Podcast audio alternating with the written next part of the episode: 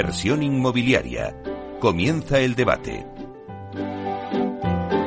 Bueno, pues esta sintonía que escuchamos nos anuncia el tiempo del debate y si el jueves pasado eh, analizábamos la situación del sector inmobiliario del alquiler, pero desde el lado del inquilino ante una posible recesión en la economía en otoño, pues hoy en nuestro debate vamos a analizar también el mercado del alquiler, pero más desde el lado de la inversión. Por poner unos eh, datos sobre encima de la mesa, ¿no? Pues para que el oyente sepa un poco de lo que vamos a hablar, España sigue siendo, como se ha dicho tradicionalmente, un país de propietarios. Tres de cada cuatro hogares son en propiedad, estén ya pagados o, sigan aún con hipotecas, ¿no? Y el 23% son viviendas en alquiler frente a una media del 30% de la Unión Europea, según la estadística de ingresos y condiciones de vida de Eurostar. Luego estamos a siete puntos por debajo de la media europea por lo que está claro que hay una necesidad de alquiler y tiene que ir creciendo. En los últimos años ha aumentado el número de hogares que arriendan una vivienda. Desde 2004 los alquilados han pasado del 13,9% al 18,1%, ¿no? También según el Instituto Nacional de Estadística, INE. Bueno, la verdad es que estamos viendo que el alquiler ha dejado de ser una alternativa habitacional. Antes era como una elección que había que hacer entre compra o alquiler, ¿no? Pero ahora es una solución habitacional a ese difícil acceso que hay a la vivienda eh, a la compra de la vivienda por algunos colectivos como por ejemplo los jóvenes. Y también pues hay otras soluciones en el mercado que también hoy tenemos en el debate en nuestra mesa que están eh, a mitad de camino entre la compra y el alquiler y que veremos próximamente en el debate. Bueno, pues el alquiler se ha profesionalizado, ha nacido y ha surgido ahora mismo en estos momentos pues la la figura del Bill to Rent, De construir vivienda de obra nueva para alquilar. Ahora, pues ya no necesitas comprar una vivienda si quieres estrenar una casa. Ahora ya con el alquiler puedes estrenar también una vivienda y además de pues tener una gama de servicios alrededor del Bill to Rent, de esa eh, vivienda que hay que pues pues te hace que, que tengas una mayor calidad en tus viviendas y el alquiler es equiparable pues a lo que tú puedas crear también en tu propia vivienda en propiedad, ¿no? Por lo que no podemos dejar de hablar en este debate de este giro que ha dado el mercado del alquiler, el nuevo perfil también de las gestoras de vivienda de alquiler mucho más profesionalizado. Esto es lo que ha hecho que se profesionalice este sector. Os dejamos un dato, ¿no? Hoy el alquiler representa el 20% de la inversión total del mercado inmobiliario, mientras que hace cuatro años solo representaba el 5%.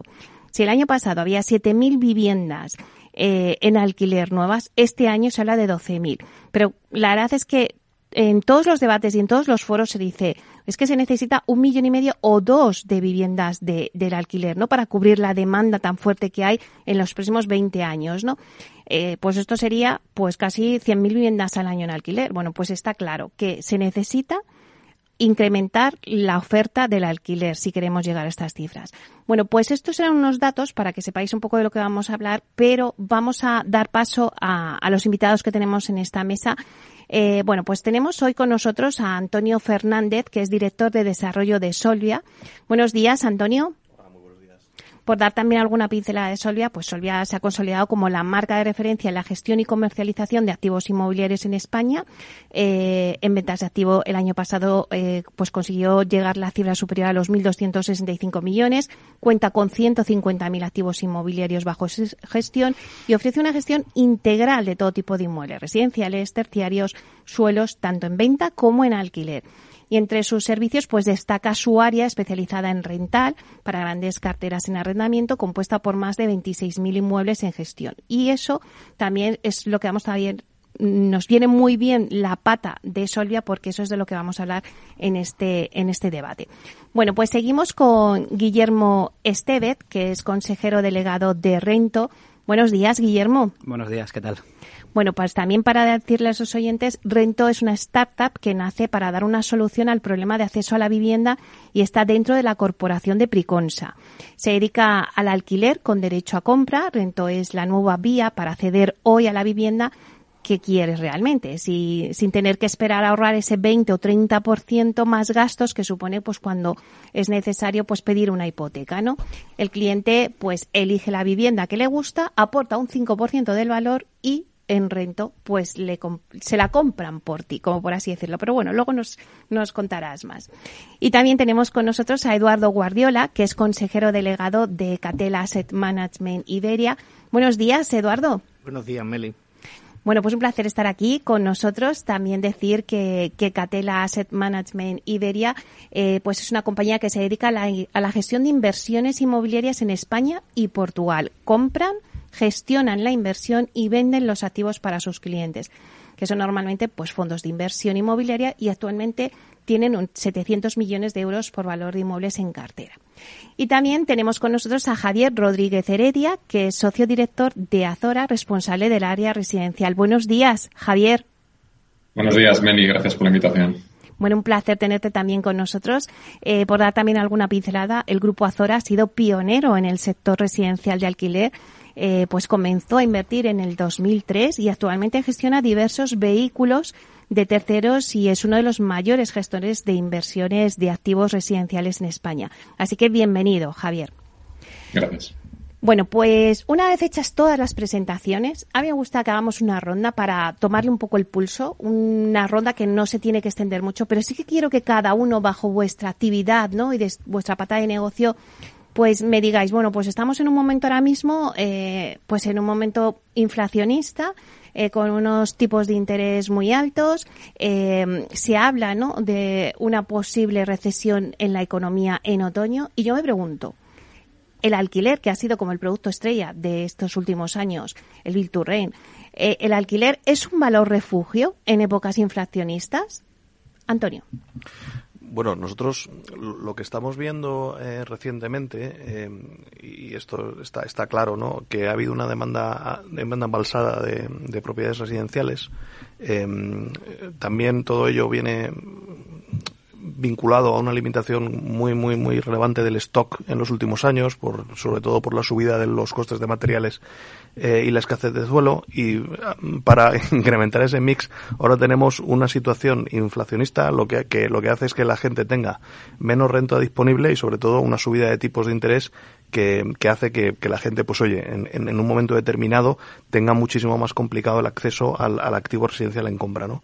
Entonces, a pesar de que yo creo que estas dos fuerzas, eh, por un lado, esa demanda embalsada, eh, esa limitación de stock, eh, pero a su vez, en un entorno inflacion, inflacionista y con, con una subida de, de, tipos de interés alto, pues entendemos que, que este tipo de activos para alquilar son activos, activos refugios y que pueden tener un crecimiento estable de precios en los próximos años. ¿no? Al final vemos una oportunidad clara, sobre todo para, para invertir en este tipo de carteras. ¿no? Y de hecho, pues oye, las últimas conversaciones que estamos hablando con inversores internacionales sigue habiendo este apetito y curiosamente no solo en, en ciudades como Madrid y Barcelona, sino que ya los, los eh, donde puede a lo mejor un retorno un poquito más acotado, lo que estamos viendo es que hay interés también por, por eh, propiedades en otras, en otras áreas y en, y en, y en sitios donde hace cuatro o cinco años pues no era tan evidente que hubiera una, una demanda de, activos en, alquiler para su explotación. ¿no? O sea que, bueno, creemos que va a ser un mercado potencialmente más, más activo que el de, que el de venta. ¿no?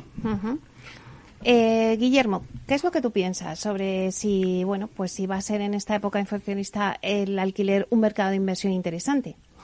Sí, bueno, muy alineado con lo que dice Antonio. Tipos altos, mayor dificultad para acceso a financiación. Es algo que nosotros en el día a día palpamos mucho porque nuestra forma de trabajar tenemos que escuchar muchas veces a gente que nos llama y es parte de su problemática, ¿no? No tienen ahorros para entrar en la compra de una vivienda y al final acaban derivando a, la posibilidad que tienen, que es un, alquiler.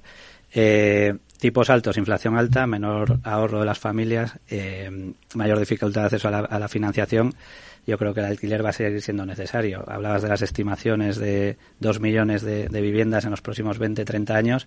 Eso no cambia y, y, hay una necesidad de vivienda. Nosotros ahí lo que intentamos es llegar a un, a un término mixto, ¿no? Oye, usa tu alquiler, pero también para poder tener la capacidad para entrar en una compra, ¿no? Es, digamos, un híbrido que no hemos inventado nosotros, porque esto está, si no me equivoco, ya desde el derecho romano. Lo que estamos intentando hacer es normalizarlo eh, de manera que podamos poner en, en unión, eh, aprovechando medios digitales y demás, a posibles interesados con inversores a los que les interese este producto, que, que más adelante, si queréis, hablamos, que también presenta unas ventajas. Entonces, alquiler, eh, sí, yo creo que, que es un valor refugio, lo será porque sigue habiendo esa necesidad, especialmente en ciudades pues como Madrid, donde la demanda es, es, es muy elevada. Pues dime, Eduardo, ¿qué, ¿cuál es tu opinión? Mi opinión, eh, compartiendo la, la, opinión de mis compañeros, efectivamente, la de, no me cabe duda que la inversión en residencia, en alquiler es valor refugio, ¿no? Eh, evidentemente la inflación eh, eh, merma, como habéis dicho, la, capacidad de, gasto ¿no? de las familias y, por tanto, para cualquier tipo de gasto, incluida la, vivienda, pues no es algo positivo. Sin embargo, evidentemente, al ser contratos los de alquiler de vivienda, como, como otros tipos de alquileres indexados a, IPC, es un, es valor refugio más si cabe que, otro tipo de inversiones. ¿no? particularmente en nuestro sector, como sabéis, es una limitación eh, que hace que esto no sea así eh, sino que concretamente tenemos una limitación del 2% de las rentas actualmente, temporalmente, que llevamos un tiempo y no sabemos cuándo acabará. Esto evidentemente perjudica, perjudica la rentabilidad de la inversión, pero como estamos a largo plazo, por lo menos desde, desde Catela, con los inversores que, con los que trabajamos a largo plazo en estas inversiones, entendemos que no hará sino, sino ampliar la, demanda, que lo estamos viendo ya, la demanda de alquiler eh, en nuestros, en nuestros edificios. ¿no? Eh, Javier, ¿cuál sería tu opinión?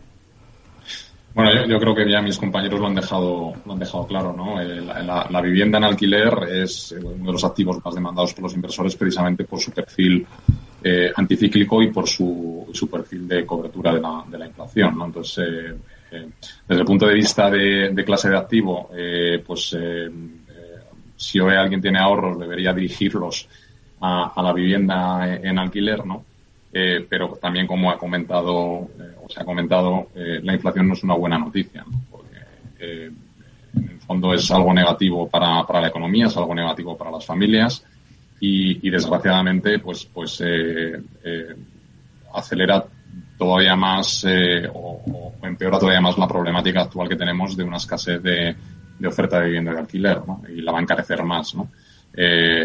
Entonces, bueno, pues esto lo que, lo que va a requerir es que, una vez por todas empecemos ya a pensar seriamente en qué medidas estructurales hay que introducir en el sector para que realmente produzcamos eh, eh, vivienda a, precio y podamos combatir pues, pues algo que es evidente ahora mismo, que es la subida de, los costes de construcción, la subida de los costes de financiación eh, y la subida de los costes operativos que tenemos en, el alquiler, que, encarecen todavía más el producto. ¿no? Y, que en esa situación de, de escasez de oferta y, baja demanda, pues, pues va a provocar subida de, de los precios de alquiler, que es la protección que se va a producir contra la inflación, ¿no? Pero que, que no es buena la inflación y que tenemos que, que esto acelera eh, la, necesidad de que, de que nos tomemos en serio las políticas de vida.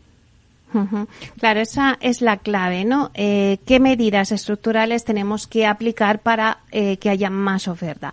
Pero si os parece, vamos a eh, primero hacer una radiografía de cómo se encuentra ahora mismo el sector eh, de la vivienda en alquiler. Eh, Antonio, no sé si nos puedes dar unos datos de cómo está y vosotros también podéis aportar. Antonio. Bueno, nosotros lo que lo que estamos viendo es que, eh, como, como decía Javier, no, estamos viendo una subida de, de los precios, ¿no? En términos de euro metro cuadrado, pues oye, estamos viendo que, que la, la, la, perspectiva, ¿no? De, de, crecimiento en este año 2002 pues esté, cerca del 10%, entre el 8 y el 10%, mientras que probablemente el crecimiento de la vivienda en venta eh, esté en, cifras interanuales mucho más bajas a final del, a final del año, sustancialmente más bajas, ¿no? Entonces, eh, al final, lo que creemos es que, va a haber un cambio de demanda ah, y, este tipo de activos, a pesar de que tiene un incremento de precio superior, eh, van a ser más demandados a, futuro. Y es lo que estamos viendo en las transacciones recientemente.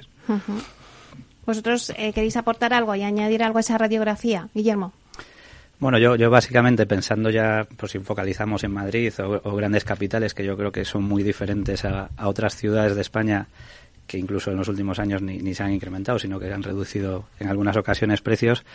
Es cierto que hay más demanda, cada vez hay más necesidad. La gente, pues si vamos al sector más joven, que es al que nosotros podemos conocer más, eh, les cuesta más, más llegar y efectivamente hay más demanda ciertas medidas que no se sabrá si ayudan o, no ayudan, que están haciendo que, se incremente. Yo soy de fuera de Madrid, llevo 20 años aquí y puedo decir que, haciendo, no sé, un, análisis hacia atrás, no diría que ha bajado en estos 20 años, seguro que ha habido altibajos, pero que el precio ha seguido subiendo, ¿no? Eh, cada vez más gente viene de otras áreas y, entiendo que, así será. Tanto Catela como, como Azora, eh, ¿cuáles son los principales factores que están impulsando el alquiler? Pues eh, algunos, si quieres empiezo yo, vienen de lejos, ¿no? Eh, primero lo has comentado al principio, Meli, en la introducción, básicamente eh, falta stock, ¿no? Falta, falta oferta. Pero yo diría que no solo eso, sino que además la oferta que existe está muy fragmentada, es decir, está en manos del 95% aproximadamente de, del stock en alquiler está en manos de particulares y, poco profesionalizada, ¿no? ¿Vale?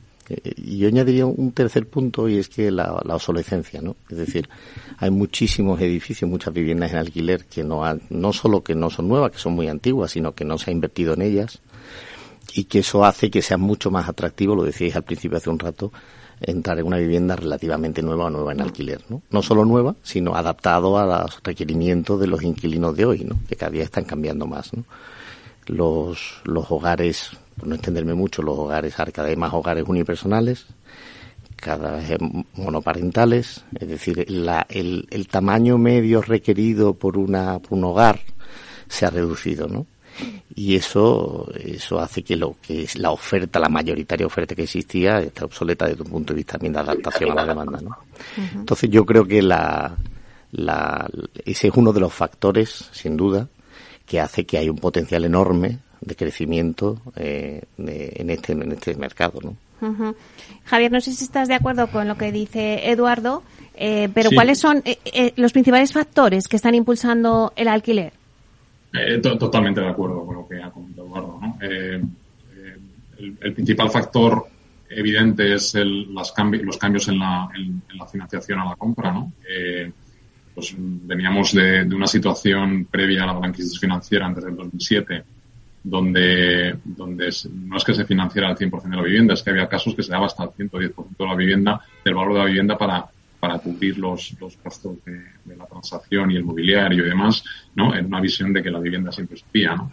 Eh, entonces, el, el, el, acceso era, era eh, no demasiado mm, eh, bien estructurado y, sin ningún tipo de ahorro se puede acceder a la propiedad.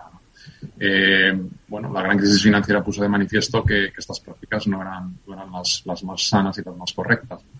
Y, hoy, pues, la, financiación exige eh, pues eh, en torno a un 20% de ahorro del valor de, compra, más otro 10% de, de, tasas, impuestos y demás, casi un 30% que significa que al salario medio de los, de, de, los españoles pues tengas que tener un ahorro mínimo medio de unos 15 a 18 años para poder hacer la compra. Entonces, eso claramente ha alargado que si alguien quiere formar un hogar e independizarse, la única alternativa que le queda es, es la, del alquiler. Entonces, eso es el, primer factor y más importante probablemente que empuja a que crezca la, el alquiler, ¿no? a que, la financiación pues se haya normalizado y haya ido a unos valores eh, más estables y más sanos. El, el, segundo factor muy importante es la movilidad geográfica. Eh, hay un factor eh, global, que no es en España, que se llama el proceso de urbanización, de creación de grandes núcleos urbanos, que, bueno, pues que, podemos tener un exceso a lo mejor de viviendas global en España, pero están mal ubicadas. sobran en determinadas zonas y faltan mucho en otras. Y, eso, pues, eh, lo, que provoca es que, pues, que haya fuertes tensiones de acceso a la vivienda pues en, las grandes zonas urbanas eh, españolas, que es donde, donde, están absorbiendo, eh, teniendo una absorción neta de población y de trabajadores eh, muy importante. Es un factor eh, relevante. Otro es el que ya se ha comentado, ¿no? Eh, cambio social en, la estructura de los hogares. ¿no? Eh, el 90% del crecimiento de los hogares en los últimos eh, cinco años se ha producido en hogares eh, individuales o monoparentales. Hmm. Y ha habido una fuerte destrucción de hogares formados por, por, por, tres o cuatro más miembros. ¿no? Entonces, eso provoca que el stock que tenemos hoy es un stock que no está adecuado a la, a la demanda real cruzado con que hace falta más alquiler, pues todo lo que haya que producir en alquiler va a tener un stock prácticamente, prácticamente nuevo. Eh, y, luego, bueno, pues, pues hay otro factor que es, que es triste y que también es global, y es que, eh, desgraciadamente, ya no tenemos una clase media eh, homogénea y grande. Tenemos una pequeña clase media alta, con mayor capacidad adquisitiva antes que la crisis, y tenemos un volumen muy grande de, de clase media baja y baja. Y, y, eso es un problema de rentas, ¿no? Que para poder acceder al, al, a, la, a, la, compra, pues todavía requieren más años y algunos a lo mejor no pueden llegar a acceder a la compra. Entonces, es otro factor importante. Pero dicho esto, yo creo que el alquiler, eh, el mercado de alquiler no hay que interpretarlo como un mercado monolítico. Eh, es un mercado donde podemos encontrar tres, al menos tres subclases muy importantes que tienen eh, motivaciones distintas. ¿no?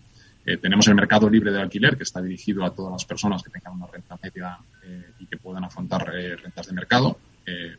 Pero también tenemos un mercado de alquiler asequible que tiene que tener cierto apoyo para aquellas rentas medias bajas que no pueden pagar rentas de mercado. Y luego tendríamos un mercado de alquiler social para aquellas familias que estén en situación de vulnerabilidad. Y en el caso español no solo tenemos escasez global de, viviendas en alquiler, sino que además la estructura que tenemos es muy ineficiente, porque tenemos aproximadamente eh, en torno a casi el 90-93% en el mercado libre y solo un 7% en el, en el 5 6% en el, en el mercado social y asequible. Frente a una media europea donde, donde está prácticamente, eh, pues eh, tenemos entre un 25 y un 40% de mercado social y asequible. Ha habido políticas activas. Entonces, eso lo que provoca es que no siendo más difícil el acceso a la vivienda en España, yo diría que todo lo contrario, porque si miramos ratios de, de, de, veces salario que hace falta para comprar una vivienda o el, el, alquiler en relación con los salarios, estamos mejor que la media europea y mejor que antes de, la crisis. Eh, si miramos precariedad de vivienda en Eurostat, somos de los países de los grandes que mejor precariedad o falta de precariedad tenemos. Si miramos sobre ocupación, el que mejor, por encima de países como Italia, Alemania, Reino Unido eh, y Francia, ¿no? Estamos muy bien pero la verdad es que tenemos casi 14 veces menos vivienda social, pública y asequible que, que, que, la media europea. Entonces tenemos menos casos de vulnerabilidad, pero cuando los hay no los podemos. Vale, pues lo vamos a dejar ahí, eh, cogemos un poquito de aire y volvemos.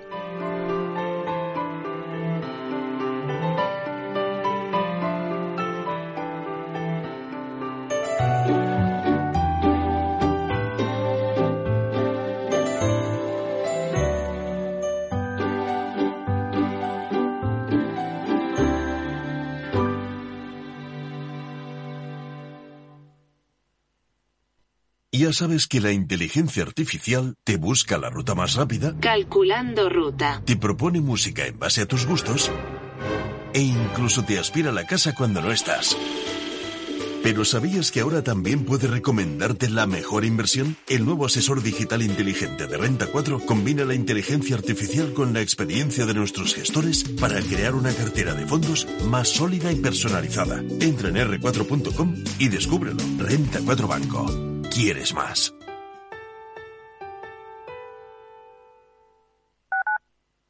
Capital Radio Madrid, 103.2. Nueva frecuencia, nuevo sonido. El río Lozoya le da nombre. Su castillo y su casco histórico amurallado la hacen hidalga y castellana. El Museo Picasso la convierte en obra de arte. Y su festival de música antigua y clásica llena de notas sus calles. Buitrago del Lozoya. Que no te la cuenten. Villas de Madrid, todas distintas, todas únicas. Comunidad de Madrid.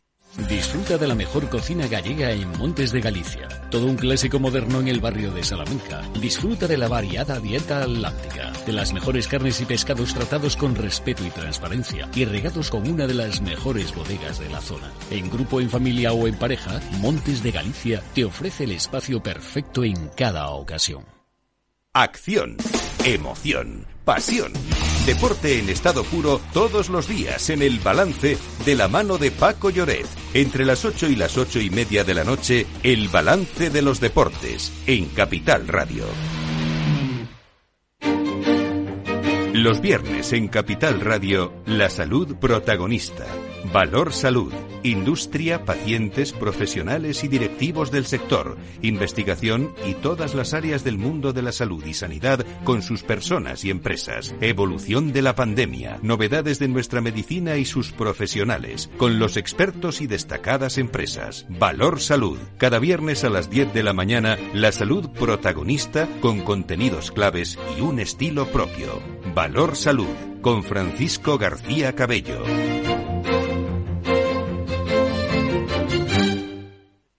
Nos gusta que las personas tengan opinión propia. Quienes aquí hablan también expresan su propia opinión. No representan la opinión de Capital Radio.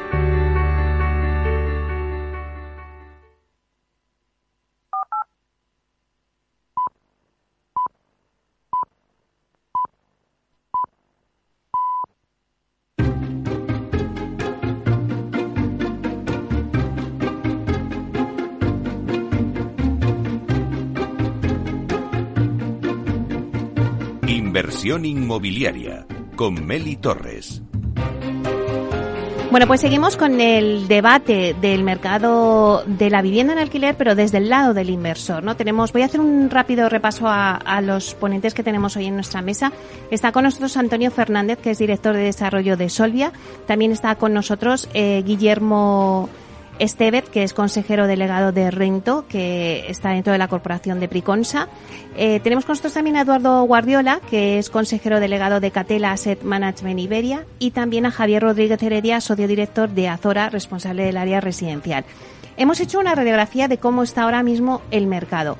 Eh, ha habido algo que ha dicho Javier que me parece muy interesante y dice, claro, eh, en esa estructura que nos decía de, los, de, bueno, pues un poco el mercado que tenemos de la vivienda en alquiler, Claro, eh, si la gente no tiene ese 20-30% para acceder a esa compra de la vivienda que le exige el banco para darle una hipoteca, pues al final dice, oye, pues me voy al alquiler. Pero también, o sea, vamos a poner en esta mesa, eh, pues una otra solución que hay y que está a caballo entre la compra y el alquiler. ¿No es así, eh, Guillermo?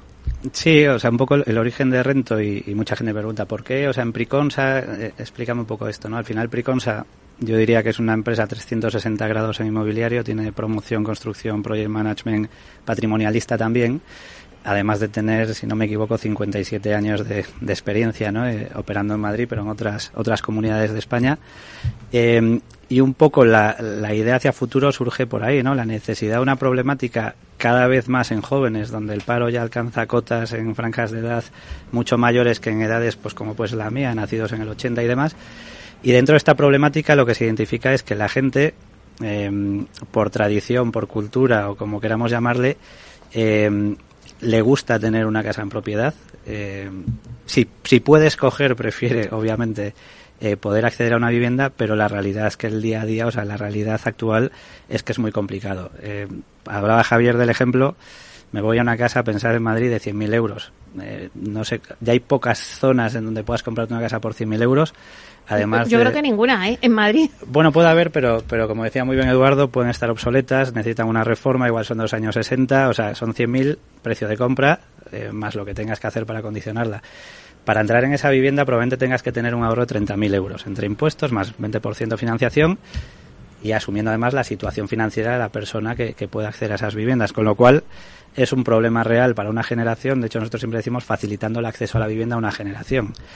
Eh, dentro de eso nace, digamos, Rento, ¿no? Eh, facilitar modelos que flexibilicen el acceso a una vivienda eh, a través de un alquiler, pero que te permita, en un modelo más o menos flexible, que a un inversor le pueda encajar también. Al final es un equilibrio entre presentarle a un posible comprador algo que no sea muy gravoso y que le permita ir poquito a poco, poquito a poco ahorrando eh, dentro de sus posibilidades, pero también a un inversor que pueda querer eh, por ejemplo, alimentar una cartera con este tipo de, de, producto, ir haciéndolo con un equilibrio que le permita garantizarse una rentabilidad. Al final, eh, generaciones anteriores han, han sido propietarias y eso les ayuda mucho, pues por ejemplo, en la época de la jubilación. Yo lo que veo es que corremos un riesgo de que generaciones más jovencitas que yo lleguen a una época de jubilación sin tener un activo en propiedad pensiones ya veremos cómo estamos. Y ahora hay tres trabajadores por cada jubilado. Se dice que en 20 años serán dos por cada jubilado. Ve, veremos cómo llegamos ahí y lo que sí que seguro es que el mejor fondo de pensiones, uno de los mejores es tener un activo, más si estás en ciudades como Madrid, Valencia, Barcelona, Bilbao, donde generalmente el valor de los activos por la demanda ha ido subiendo. Eh, ya digo, yo creo que es un problema estructural, generacional, qué va a pasar con la gente que está además acostumbrada ahora más al sharing, ¿no? De cojo, lo uso, no necesito tenerlo. Mm. ¿Qué va a pasar cuando llegues a una época en la que vas a tener que seguir pagando alquiler, tendrás unos ahorros, los que hayas podido conseguir, y o te vas a otra zona y vuelves, digamos, el efecto contrario, ¿no? De venirnos a las ciudades grandes, nos volvemos a una zona más barata, más despoblada, donde puedas permitirte vivir. Yo creo que hay un problema y, y, es un poco lo que tratamos de hacer, facilitar que la gente, a través de un alquiler, pueda llegar a ser propietaria. Bueno, es una solución. También eh, vamos a hablar de, en el, en, la, en el mercado de la vivienda en alquiler, de esa revolución que están experimentando en el alquiler, pues el perfil de las gestoras del alquiler. Eh, seguro que, Antonio, nos puedes decir un poco pues cómo se ha profesionalizado ¿no? todo este tema. Sí, o sea, nosotros al final lo que estamos viendo que la demanda de activo alquilado eh, es una demanda cada vez más eh, nacional y los inversores que entran en este tipo de viviendas no solo eh, invierten en núcleos como Madrid y Barcelona, donde puede haber una gestión determinada y unas empresas más locales, sino que tienen carteras muchísimo más globales, en muchísimas capitales de provincia. al final, la gestión profesionalizada lo que hace es que esos inversores puedan tener una gestión más eficiente eh, a un coste muchísimo menor y, puedan incrementar o puedan eh, incluir en sus carteras activos que están en otras localizaciones donde no hay una gestión profesionalizada, no hay empresas de gestión profesionalizada que puedan tener cierta escala, ¿no? Que sea muy difícil llegar. Al final los inversores todos sabemos que son gente que pone su dinero, pero no es lo mismo tratar con 30 proveedores a nivel nacional que tratar con uno solo, ¿no? Y sobre todo también nosotros lo que ayudamos es que, sobre todo proveedores locales de comercialización, de gestión de incidencias, etcétera, pues poner, poner en, en servicio a ese tipo de proveedores, pues para que se pueda hacer una gestión muchísimo más eficiente y que, sobre todo, con el objetivo de maximizar la rentabilidad de las carteras, ¿no? Lo que queremos es que los inquilinos tengan un buen servicio, que haya poca rotación en las carteras y eso se, y eso se, se consigue dando una gestión mucho más profesionalizada, ¿no? Entonces, entendemos que es necesario eh, contar con gestoras grandes que tengan capacidad y que sean capaces de, adaptarse a las necesidades de los, de los grandes inversores en vivienda, ¿no? Porque al final, para pasar de ese stock eh, de, de viviendas en alquiler, eh, no se va no se va a incrementar a través del ahorro individual de las familias, sino que la única manera de incrementar ese stock en la medida que es necesario, que es lo que hemos estado hablando en la primera parte de la, del debate, pues necesitas sobre todo capacidad inversora extranjera y la capacidad inversora extranjera lo que te va, lo que va a exigir es una gestión muchísimo más profesionalizada y, y eficaz. Y sobre todo teniendo en cuenta que la rentabilidad de los activos de alquiler es una rentabilidad muy limitada y que en un entorno como el actual, donde tienes tipos de interés del bono a 10 años que rondan el 3%, pues evidentemente si tienes unas yields de alquiler brutas del 4 o 5% en algunas capitales, pues, pues ya es, es, es, es curioso, ¿no? Si no tienes una gestión adecuada, pues la gente se va a ir activos de, de menor complejidad, ¿no? Entonces también hay un riesgo que, que, que tenemos que tener cuidado con él. Claro, es muy interesante lo que estás diciendo. Eh, esa capacidad inversora. Y, y al final, eh, yo me pregunto, por ejemplo, Eduardo, eh, ¿qué ventajas tienen que los fondos de alquiler inviertan en una vivienda en alquiler en España? La rentabilidad que me estaba diciendo Antonio, pero al final luego gestionar todo eso, una gestión profesionalizada para que no se te vayan los números, ¿no? ¿Qué ventajas tiene? Bueno, lo hemos comentado alguna medida antes, ¿no? O sea, la inversión residencial en alquiler se percibe por el inversor institucional como de bajo riesgo, de muy bajo riesgo.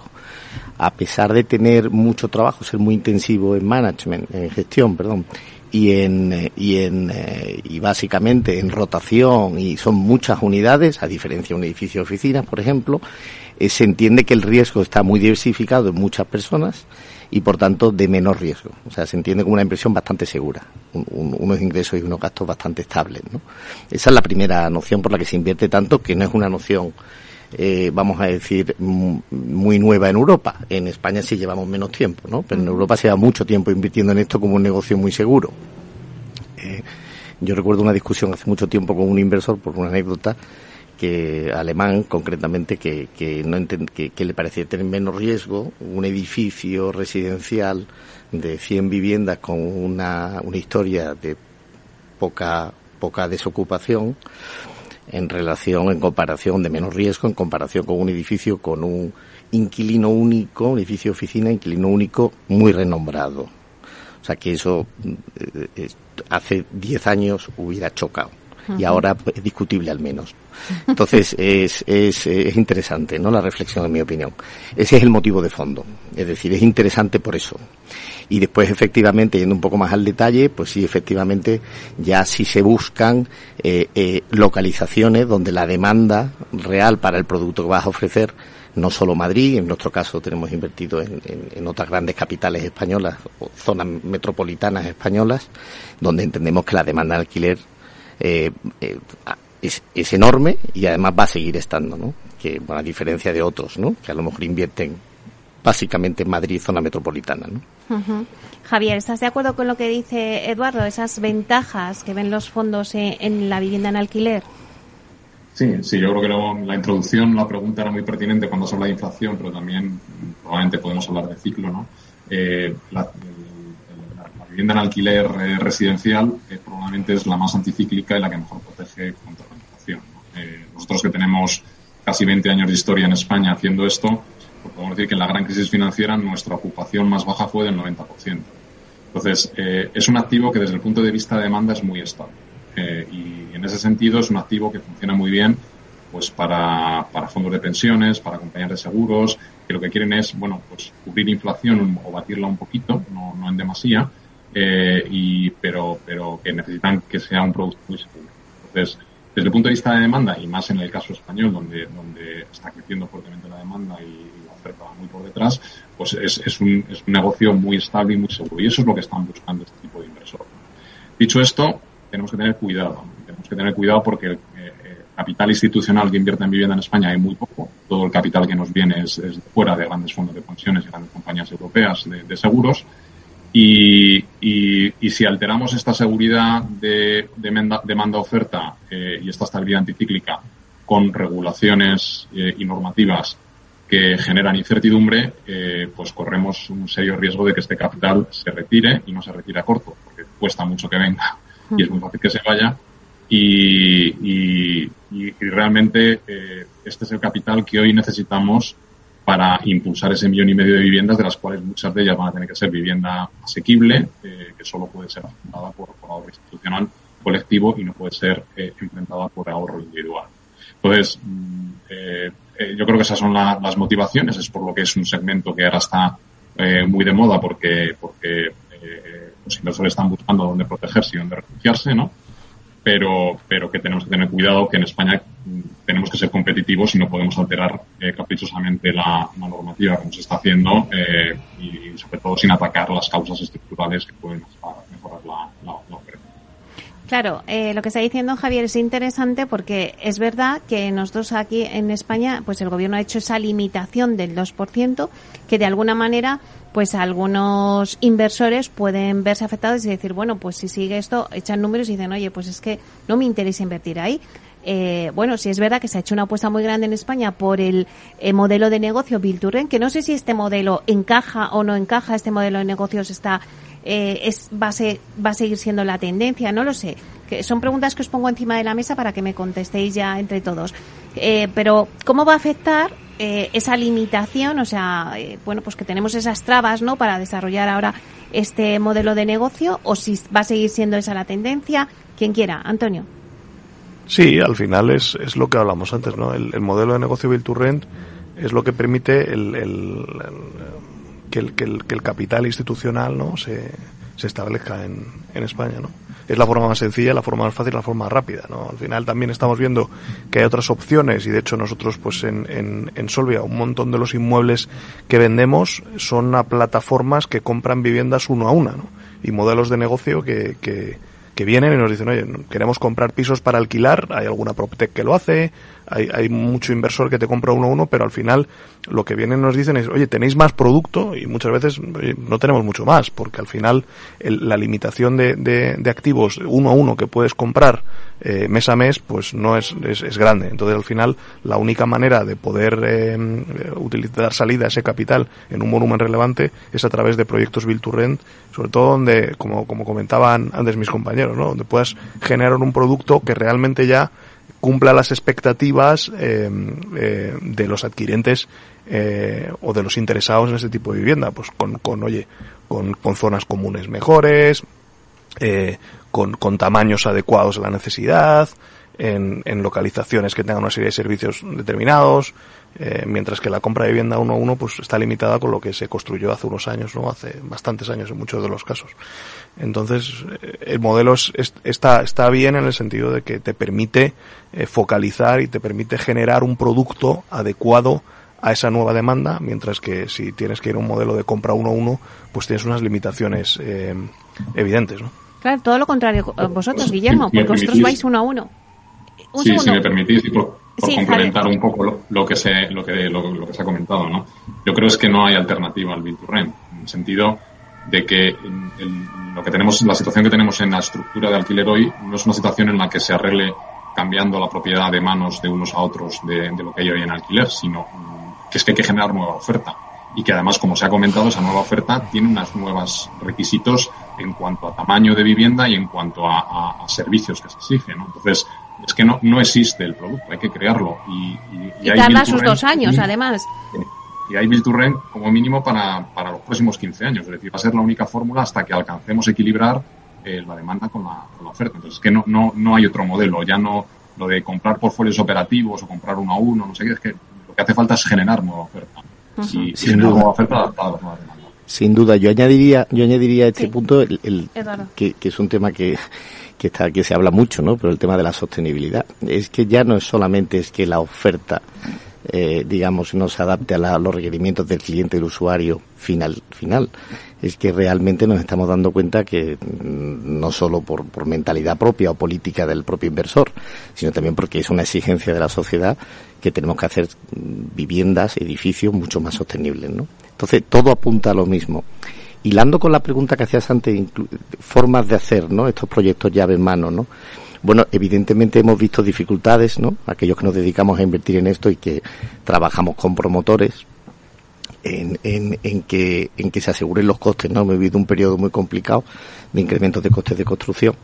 Y los modelos yo creo que esencialmente no van a cambiar demasiado, si esa era la pregunta Meli. O sea, es decir, al final un inversor, eh, vamos a decir, de Securola, un inversor eh, de este tipo que hablamos, por fondo de pensión, etcétera, lo que, lo que espera finalmente es que haya un precio que el riesgo de la construcción sea mínimo, limitado o tirando a cero, ¿no? Eh, sobre el papel al menos, ¿no? Entonces eso va a ser complicado. Sí que puede que haber, en mi opinión, modelos colaborativos donde algunas partidas se como ya está pasando, ¿no? Se, se dejen alguna, algunos índices transparentes eh, pero limitado, muy limitado, ¿no? En cuanto al coste de construcción, ¿no? Porque claro, si estamos hablando de márgenes muy pequeños, estamos hablando que ya de por sí para un fondo de este tipo asumir riesgo de construcción, aunque sea dos años de plazo hasta que empiezas a generar ingresos, ya es algo que no le gusta. Si encima le metemos el riesgo promotor puro, ¿no? Pues estamos hablando ya de otro tipo de, de, de, de retorno a la inversión, ¿no? No propio de este tipo de inversores. Entonces yo creo que mucho, mucho cambio no va a haber. Sí va a haber yo creo que un ejercicio de mayor transparencia y, vamos a decir exigencia de con quién te casas, ¿no? Eh, por decirlo de una forma sencilla, y, y, pero tiene que, como decía Javier antes, hay que hacerlo. O sea, y como hay que hacerlo, el nuevo ladrillo o la reconversión de edificios están para quedarse asegurado, asegurado en este negocio. Guillermo, antes poníamos el caso de que vuestro caso es al revés, ¿no? Es activo por activo.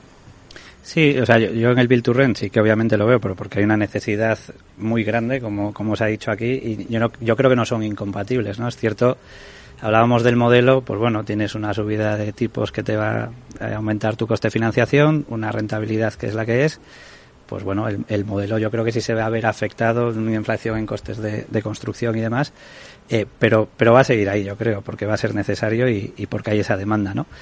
Dicho esto, eh, yo sí que veo, por ejemplo, a, posibles inversores que se estén invirtiendo en Rent porque saben que hay esa necesidad, ¿por qué no? Y no es incompatible decir, oye, pero si tú puedo ir alimentando mis carteras con un producto que podamos decirlo así, tiene certidumbre, en el sentido de que me aporta unas ventajas, menos rotación. Eh, yo en principio traigo una persona que va a querer, al cabo de X tiempo, adquirir esa vivienda, eh, en un modelo financiero que a ti te cuadre en cuanto a rentabilidad y la puedes dar certidumbre en cuanto al modelo para ambos puntos de la, digamos, de la ecuación, eh, sí que lo veo. Y te permitirá también entrar en el atomizado, aprovechando, como decía Antonio, muchas nuevas herramientas que tenemos para gestionar atomizado que hasta ahora siempre ha sido doloroso porque es complicado gestionar casas en muchos sitios de muy distinto tipo, tipología. Eh, como decía Eduardo, igual muchas de 60 o 70 años de antigüedad, tienes certificación energética que habrá que ver qué reformas necesitas, qué inversión necesitas pero yo creo que se puede hacer, ¿no? Y puede ser compatibles incluso para, para el propio inversor. Decir, oye, tengo una cartera Bilturren, pero además, por como sé que hay necesidad y que hay gente que utiliza o quiere utilizar el alquiler para entrar en la compra de una vivienda, puedo satisfacer esta demanda también, ¿no? Entonces yo creo que ahí no son modelos incompatibles. Puedes ir alimentando cartera más en bloque, con esa problemática, digamos, que es más a largo plazo, tienes que esperar, tienes que efectivamente construir, licencias y demás, pero a la vez puedes alimentar con uno a uno, ¿por qué no? no? Habrá que ver, en mi caso específicamente, eh, que tú ya lo puedes hacer ahora, comprar una vivienda y ponerla en alquiler atomizada, ¿no? Como, como se hace. Eh, eh, habrá que ver, y nosotros ya tenemos un track de realmente hay gente que le interesa este modelo que ya ha triunfado en Estados Unidos, Reino Unido, triunfado. Es algo más habitual por tradición, por cultura financiera, como queramos llamarle, si en España la gente lo ve como algo fiable o le da garantías de decir, oye, me parece que es un producto, además del alquiler, la compra, existe esto. Y no es un secundario cuando el banco no me da la, la hipoteca, porque muchas veces decimos, o nos llega mucha gente, no, no, yo es que tengo más del 20% y de los impuestos, pero es que si meto la hipoteca sé que durante dos años no viajo, o no salgo a cenar, o, pierdo mi ocio.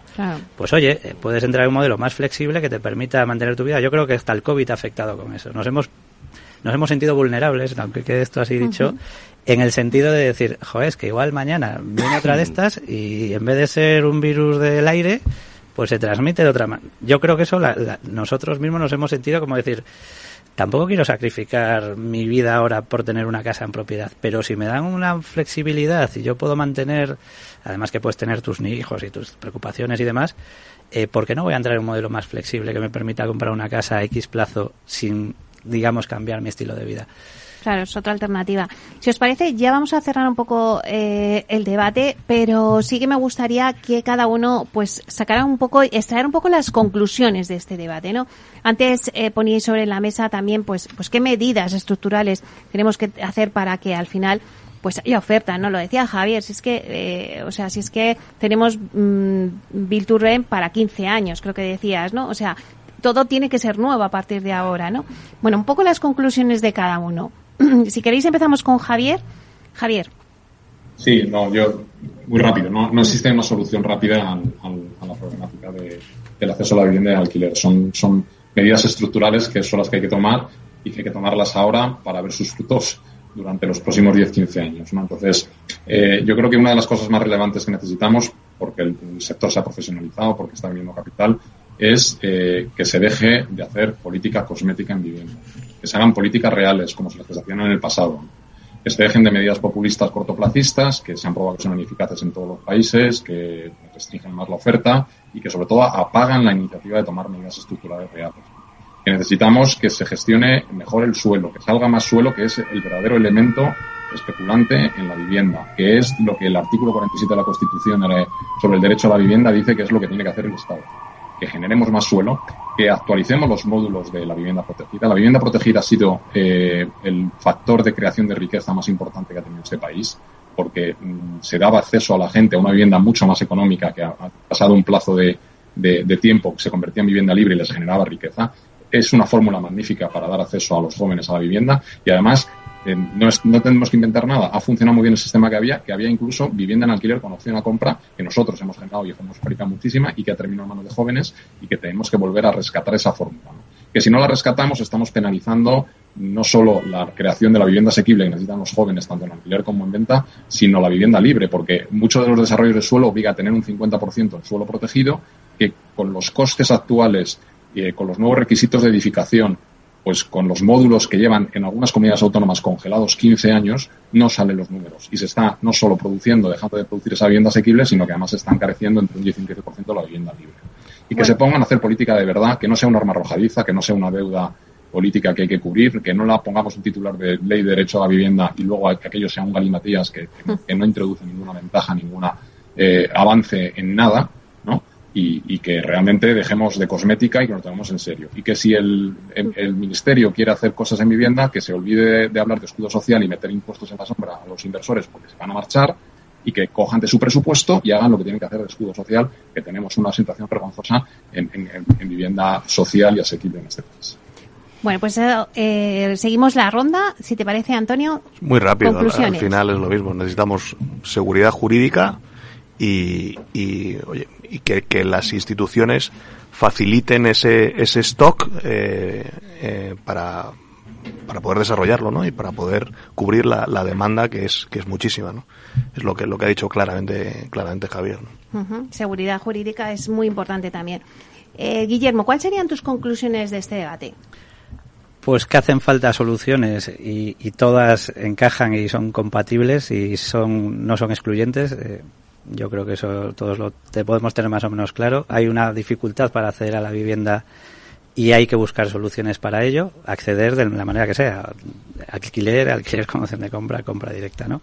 Segundo, eh, la sostenibilidad se va a exigir y se está exigiendo y uno también la sostenibilidad no solo de medioambiental o de construcción y demás, sino también social.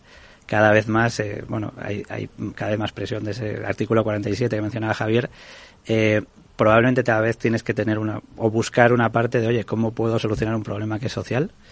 Y poco más. Y sinceramente lo único, lo último, dar fiabilidad a un potencial comprador de que crean modelos alternativos que no tienen tanta tradición y tanta trayectoria, pero existen, han existido en otros países y ya han existido en España también, por supuesto. Eduardo, ¿cuáles serían las conclusiones? Yo, para complementar las ideas previas, simplemente decir que tres cosas más que pediría en este caso a lo público para potenciar este esta necesidad, ¿no? Para dar respuesta a esta necesidad. La primera es mejorar, la fiscalidad del alquiler, de la promoción de alquiler, ¿vale? Que es eh, peor que la de promoción para vivienda para venta, no tiene sentido, la necesidad es evidente.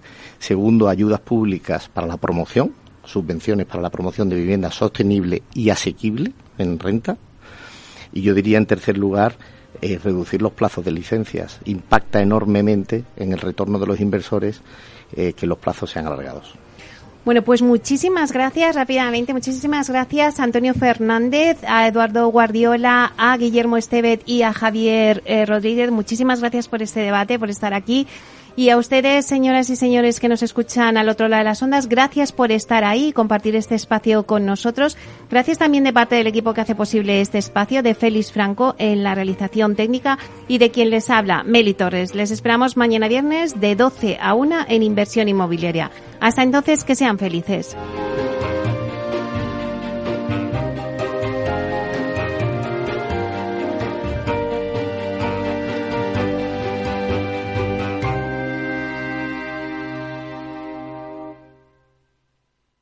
Neynor Homes les ha ofrecido inversión inmobiliaria con Meli Torres.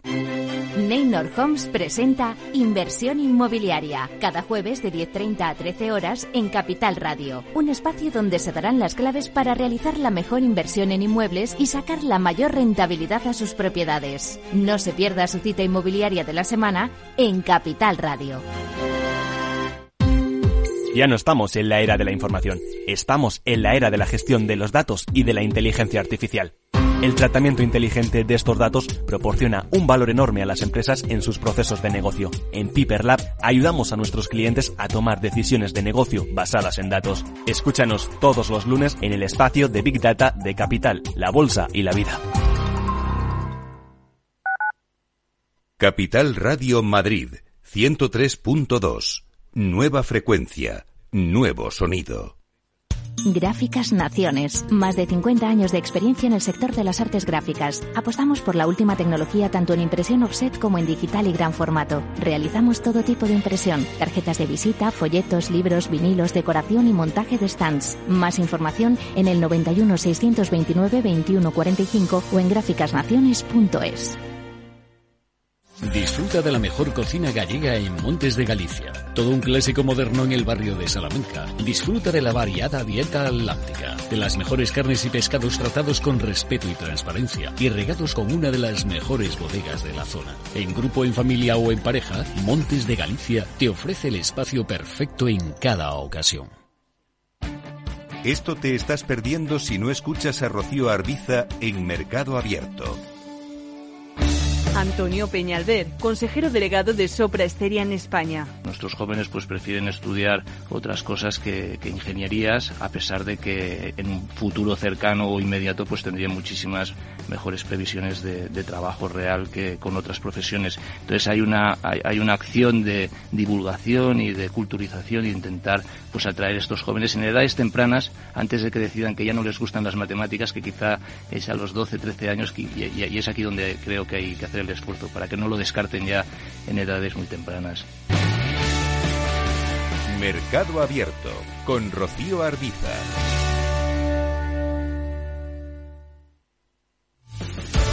Muy buenas, mi nombre es Sergio Fernández y estoy aquí para invitarte al primer programa de criptomonedas de la radio española. ¿Quieres saber qué es un Bitcoin? ¿Qué es esto de Cardano, Solana, Ethereum? Todo esto te lo vamos a contar en Cripto Capital de lunes a jueves de aquí en Capital Radio.